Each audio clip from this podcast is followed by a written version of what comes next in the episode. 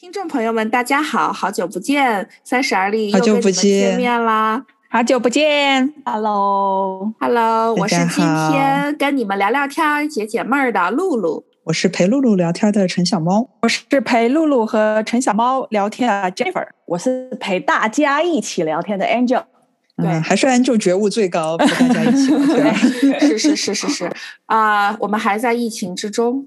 每天出门还戴口罩，在家蹲的还在家里蹲，已经一年了。对，一年了。对，但是现在春暖花开了，走在外面看见花开了，看见新绿，闻到空气里新的味道，特别是雨后那种鲜嫩的感觉，觉得生活里还是有有希望和元气的。然后我们今天来聊一个话题吧，今天是偶像专场。哎，我今天刚下载了 Twitter，推特。相当于国内的微博，我上这个船上的有点太晚了，就在搜现在的热门话题是什么，发现前十大话题里都是 K-pop star，就是韩国的演艺偶像巨团体，对对对对，不知道最。近是谁出了什么专辑呀，还是节目啊？呃，十大里面有两大都是韩国的偶像团体，那我们今天就来聊聊偶像话题吧，所以偶像专场。你们小时候有没有？现在年轻人追偶像也非常疯狂哈。你们小时候有没有偶像？无论是你身边的人、明星偶像，还是其他的偶像？我有，我先说。好，你说说你追的是谁？福尔摩斯，可能是从小受我爸的影响。我爸就很喜欢看推理破案的电影、电视剧，像谍战片呀，还有各种各样的。啊，推理片，所以我就特别喜欢福尔摩斯，喜欢他的那种聪明，喜欢他啊解密的过程。嗯，但是知道我的小伙伴们应该都听过这个故事，被我妈严厉的制止了。在我妈的印象中，福尔摩斯这怎么能是你的偶像呢？然后在他的印象当中。所谓的偶像就必须要是那种很神圣的职业，比如医生救死扶伤，比如老师蜡炬成灰泪始干，或者 可以写他自己。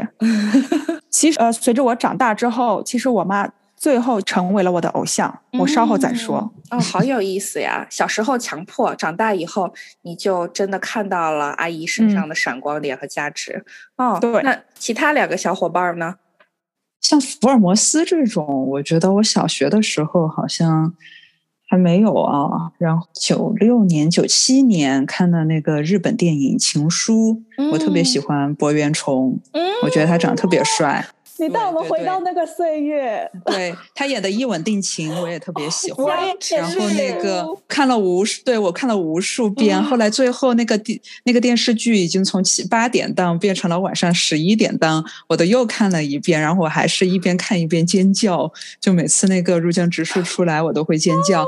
就是那种要是说偶像的话，应该就是 内内外兼修，对吧？很聪明，然后嗯，长得也好看。可以是，他算是比较冷酷的，但是我觉得可能反映出来的一个比较好的品质，应该是很理性，就是头脑是很酷的那种。是你现在回头来看，你喜欢什么样的偶像？还是一小时候就有这样的觉悟？现在，现在。现在回头来看，就是为什么会喜欢他，然后我觉得就就是这个原因。他演的这两个角色，一个是《情书》里边的藤井树，还有一个《一吻定情》里边的入江直树，都是比较类似的那种角角色。然后他也他本人确实也长得特别好看，我喜欢那种那样子的男生。哦，对，我觉得 Angel 整个现在心跳应该有一百二了吧？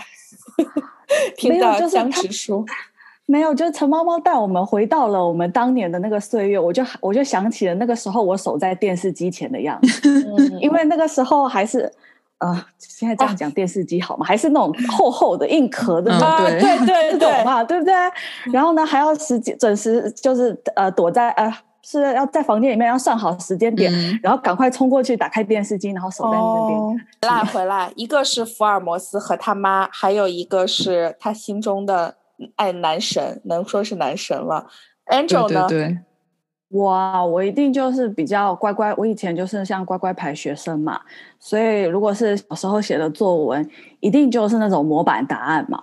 然后因为那个时间点，就是我觉得除了同学之间，你绝对不可能写父母嘛。就是父母的话，那个那个答案有点太虚假了，什么我的爸爸、我的妈妈，不太可能。嗯，所以再来呢，你你花最多的时间一起相处的，觉得那个时候。老师就是站在高点上的那个人，谢谢。对，而且你花的时间相处是最多嘛，除了同同学以外，所以你会觉得老师好像知无不答，就是好像你问什么，就是你都可以问老师。好像爸爸妈妈也是叫你说，哦，有什么不懂的就要问老师。嗯，所以你就会觉得，哎，呃，老师就是一个尊敬的职业，他你就会看到说，哦，他懂得东西很多。嗯，然后而且。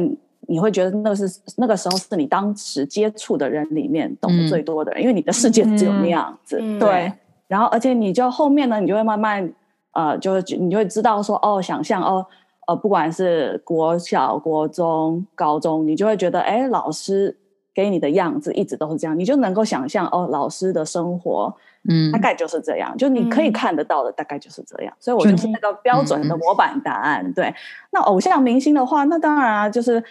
但是我我觉得偶像明星就是那个时候看谁歌唱的最好嘛，就是 我如果一讲名字，可能就呃带大家回去年龄。一开始可能会是先是呃跟着爸妈一起在听什么歌，呃从刘德华开始，我的天。刘德华啊，张学友啊，再来慢慢啊，张惠妹啊，再来周杰伦 啊，S.H.E，对，就是你，它伴随着我们青少年青少年时期跟每个阶段时期成长的那些音乐嘛，对我们就很重要。但你说他们这些人就是呃私底下是怎么样？他们有什么东西值得我们学习？我们不知道啊，但他就是歌唱的很好，嗯然后然后我们就去 follow 了，嗯。嗯，要是说老师的话，那个我人生最大的偶像就是我们高中的副校长，就真的是我的偶像。胡老师是武汉人，嗯，他上一份工作是在新疆，气质非常好，穿衣服的风格和成都的女士就女性也不一样。他到我们学校当副校长的时候是三十八岁，就是那个样子，一个特别高挑，然后斯文，有气质。讲对，讲标准普通话的一个女性，然后很有趣的人生。她从新疆来，对吧？对我来说已经很遥远了。三十八岁做了副校长，是单亲妈妈。哇哦！她身上还有那种干净如少女一般的，就是不情，嗯，非常的清纯脱俗。嗯，所以是作为一个女人来说，她是我的一个偶像。嗯，然后在个人生活上，她是对我人生影响最大的一个人。我我的我们的班主任不喜欢我个人，就是风格非常叛逆、桀骜不驯，然后和老师相处的不好。想象不出你叛逆的样子，你是有多么 打扮能够多叛逆？我我常常都说，幸亏我没有任何一个学生像当年的我，不然的话绝对就是噩梦。然后有一次就是发生了很严重的问题，结果就是胡老师把我拯救回来了。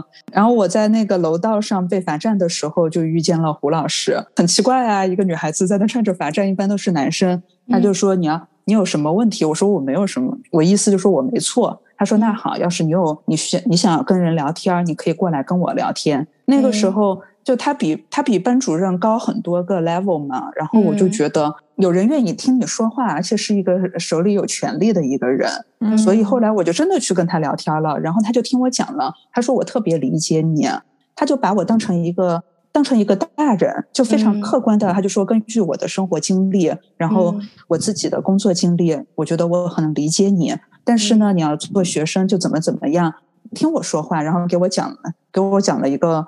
化解的道理，意思就是说，我懂你，我知道你，但是你没有必要和老师对着干。你的你的社会任务还是做学生，就是这番谈话拯救了我。所以从此之后，我就觉得，嗯，虽然我有我自己的性格，但是也不要就是和老师对着干。后来老师还是找我茬，然后他就去挨个跟老师打招呼，就是意肯定大概意思就是说这个学生不惹你，你就不要惹这个学生嘛。哇！是因为他的哇，老师们都怕你了，老师们组成一个工 会就是为了跟你对抗。然后就有偏见，就是不就是不待见，喜欢打扮，然后非常性格还有觉得你不乖嘛，老师对们就对对就喜欢乖，你说我喜不喜欢胡老师？喜欢然。后 哇，我觉得你从小就会怎么样 speak up for yourself。你在哪后方面觉得成为了你的偶像？他他嗯象征的就是一个知性、理性，然后还有嗯具有同情心的那样的一个女性的美。露露，那你呢？你的小时候偶像是谁呢？也是我的一个老师之一，是我初一、初二的班主任。他那时候三十多岁，我们班有六十多个学生吧，什么样的孩子都有，也有特别调皮捣蛋的，放在其他老师的手下一定是管不住的。我们老师的管理能力太强了，什么样的孩子到他手下都能管得服服帖帖的，他就知道针对什么样的孩子，什么方法有用。我想他也是我最后成为我为什么这么爱语言，呃，到现在成为了一个语言老师一个很大的原因之一。嗯，他是我们的英语老师，我记得在他的课上第一次知道了什么是心流。嗯，常常下课的时候我就会恍惚，嗯，这不是刚刚上课吗？就是捶胸顿足，很遗憾，怎么下课了？我没有学够。对，在他的课上是这样的感觉，嗯、所以我想现在成为老师也是受了他的影响的。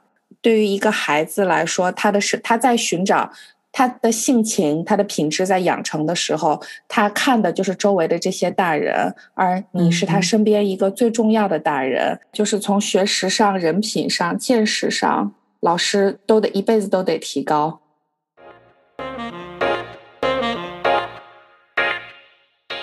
那你们同学们慢慢长大了，你们还你们现在还有没有偶像？现在就没有一个具体的人了，就在每一个身人身上都有闪光点，我觉得嗯都是值得我学习的。嗯，那就人人都是我的偶像。听起来偶像是不是是带着一定的，我们带着一定的距离，浑身嗯带着光辉的？也许我们都不完全了解他，在我们眼里他甚至是完美的。然后长大了以嗯后就知道了，你刚刚说的人都有优点，是不是长大了我们也知道人也都不完美，也都有缺点？所以这个偶偶像的光，偶像们就从神坛上掉下来了。是的，所以是也是能够客观评价他人和看世界的一个成长的过程。嗯按欧丽娟老师的话来说，就是每一个人都有他自己的地狱，嗯就是我们自己看到在长袖善舞、在风姿绰约的人，他嗯。心里边也有他要背负的石头，他的背上也有他自己的十字架，嗯。所以每一就每一个人都能做好很多事情，但是每一个人也都要面对的荆棘。我觉嗯。得就长大以后就知道这个世界是如此的复杂，嗯。那种迷恋的感觉是不会有了，但是是还是会发自内心的尊重每一个人的才华和能力。哎，你说的这个好有意思，我也有共鸣。另外一点，我在想，是不是这个偶像文化也有一些转变？过去的偶像是需要完美的，现在的偶像，我看看啊、比如说 Taylor，美国年轻人很喜欢的 Taylor Swift 小梅梅，还有啊、有一个歌手叫 Demi Lovato。Demi Lovato，啊、最近刚出了个纪录片儿，他们非常受美国青少年的追捧。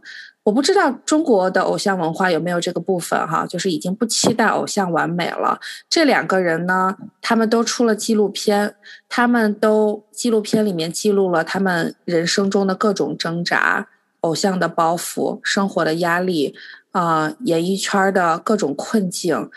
那个 Jamie 他两年前吸毒过量，能活下来就是一个奇迹了。然后能戒毒，这是非常困难的一件事儿。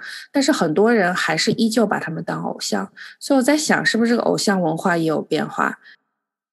已经不期待是神了，而更期待的是一个人，一个能认识自己的问题，而且从中能够分享，勇敢的分享自己的挣扎。因为这两个人还有很多的美国演艺界的偶像吧，还是很受年轻人的追捧的。也代表他们这个时代的审美观念，他们的行为举止可能给他们呃觉得有很多生活上的连接，嗯，然后他们就像你说，他们愿意分享的这一块，让他们看到了他们不是完美的这一面，他们也跟一般人一样，也有这些挣扎，然后他们把这些挣扎写成歌，嗯然后在在在美国青少年身上，可能就会觉得啊，我我我得到。呃，原来也有人懂这个感觉，原来我也是，呃，我也是被理解的，嗯，呃，你也有有这样的经历，那你们是怎么样经历过来，到现在成为闪闪发亮的蝴蝶，然后就让呃，我觉得青少年有一种相信，我觉得是他们散发出这样子的魅力，让这些青少年去追捧。我不知道是不是跟呃这个亚洲文化还是有点不同，在我的想象中啊，我对这个 K-pop 文化呃不是很了解。在我眼中，他们还都是个个的很完美呀，无论是从外形上还是言谈举止上，他们的这些公司是很会包装的，知道青少年追捧什么，所以他们包装的很好，然后所以出来的很一致，标就是就很标准，很一致，好像车间量化一样，品控的很好。对，但是我们没看到他背后其实很多很多东西在背后是压榨的，很压抑的。所以他们很多忧郁症，或者说他们当呃新闻爆发出来的时候，都是很极端的，或者是会这么多自杀造成的。然后，那我们把话题拉回来啊，Angel 还有 Jennifer，你们俩现在还有没有偶像？我和陈猫猫是没有偶像了，你们俩呢？我也没有，我也是属于没有的。我我发现也很奇妙，因为我觉得这个问题，你小时候问你好像可以讲出一个人来，嗯，可是真的是你突然抛出来这个问题，在我们现在出了社会，接触的人更多更多，好像你一下子真的讲不出那个最完美的人，因为你总是嗯可以看到这个人好的一面，但是你也有知道他不完美的一一面。嗯，对，然后而且我觉得真的太难有一个人可以完全符合到完美，因为我觉得各个领域都有杰出的人呢。嗯，你就你周遭来来去去的人那么多，都有他们闪光点在，但是他们也都不是圣人。嗯，如果你可能特别针对某一部分问事业上你想成为谁，哦，那可能有的人就会回答说，哦，我要成为 Jeff Bezos，嗯，亚马逊创办人。我要成为下一个马云 哦，可能你在某一部分如果特别这样问，那你可能有一个确切的一个 role model 在。但是如果你只是抛一个这样的问题来，嗯，哇，我真的觉得连你们，连我的朋友们，我都很容易可以看到你们的闪光点。嗯，我觉得我都有，我觉得我都是抬头在看所有的人。嗯，我总是可以看到别人的好，然后羡慕别人的好。然后希望呢，自己可以多学一两分。嗯，对对，别人也是这么看你的。那 Jennifer 呢？现在有没有像？我的母上大人。首先，我想说的是，我刚刚听了一圈，我发现就是大家说到了很多完美，就用“完美”这个词用在偶像的身上。首先，我对我偶像的定义，我从来没有要求完美，因为我觉得完美的。人是完全不存在的。嗯，那第二一个为什么就是呃，我妈成为了我的偶像？因为小时候的时候，我妈对我非常的严厉，所以当时的我其实并没有看到我妈的那些闪光的点，嗯，只是看到了我妈对我严厉的部部分，然后心里当然有很多的记恨，很多的怨负面情绪。但是等到现在，我为什么反而觉得我妈成为了我的偶像？是因为我经历了。生活的起起伏伏，嗯啊，经历了这么多之后，回过头再看到我妈，我发现她依然能够保持这种坚强乐观，还有她的一种上进心，我才真正的感受到这是有多么的难得，嗯，多么的不容易，所以她才成为了我的偶像，是你的精神支柱吧？我觉得，嗯，也算是我的偶像。就是我可以说几个画面，初中的时候。我记得我我当时跟我妈两个人在家里面，有天晚上，然后我妈做了饭，然后我们一起吃完，吃完之后，当然我就去学习了，然后我妈当然去收拾，然后她收拾完了之后，她就坐下来，她也开始学习。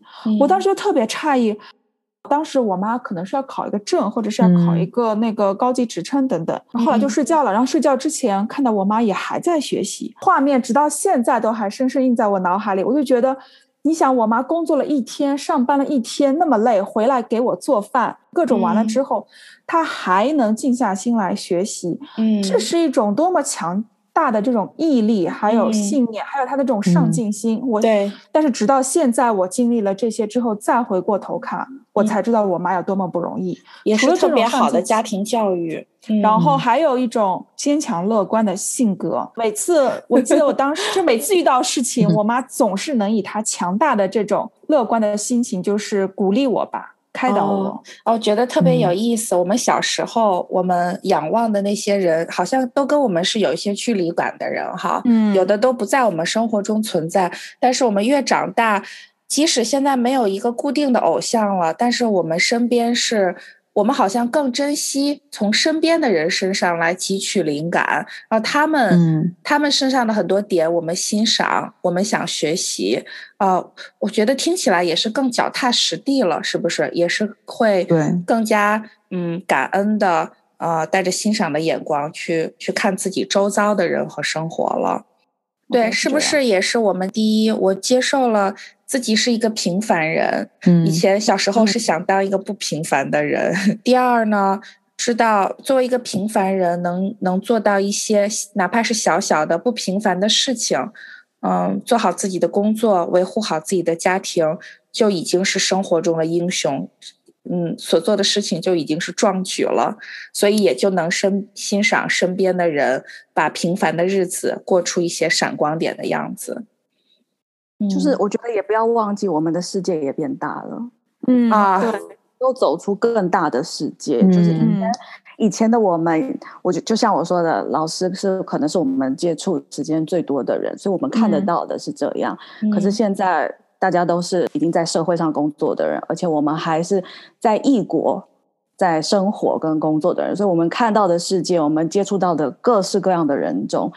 丰富了我们的经历，觉得我的那个感觉还是没有怎么变。对我来说，我觉得一种很美的姿态。我觉得 Jennifer 讲你妈妈的那个样子，就在我的眼里也是一个很美的姿态。